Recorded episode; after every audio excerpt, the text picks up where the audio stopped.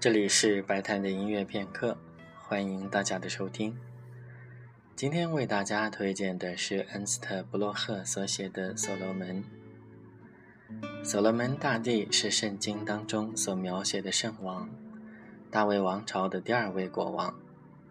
他的传说与事迹在圣经列王记当中以及一千零一夜当中都有很多。传说他是最富有以及最具智慧的国王。在圣经里，他为人民审理复杂的案件。在一千零夜里，他能够降服妖魔。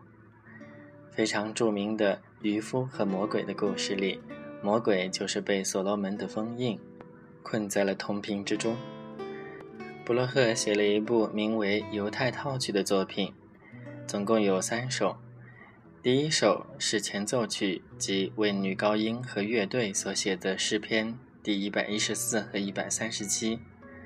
第二首为为男低音和乐队所写的诗篇第二十二。第三首就是为大提琴和乐队所写的犹太风格狂想曲《所罗门》。下面就请大家一起来听这一首极具神秘色彩的大提琴狂想曲《所罗门》。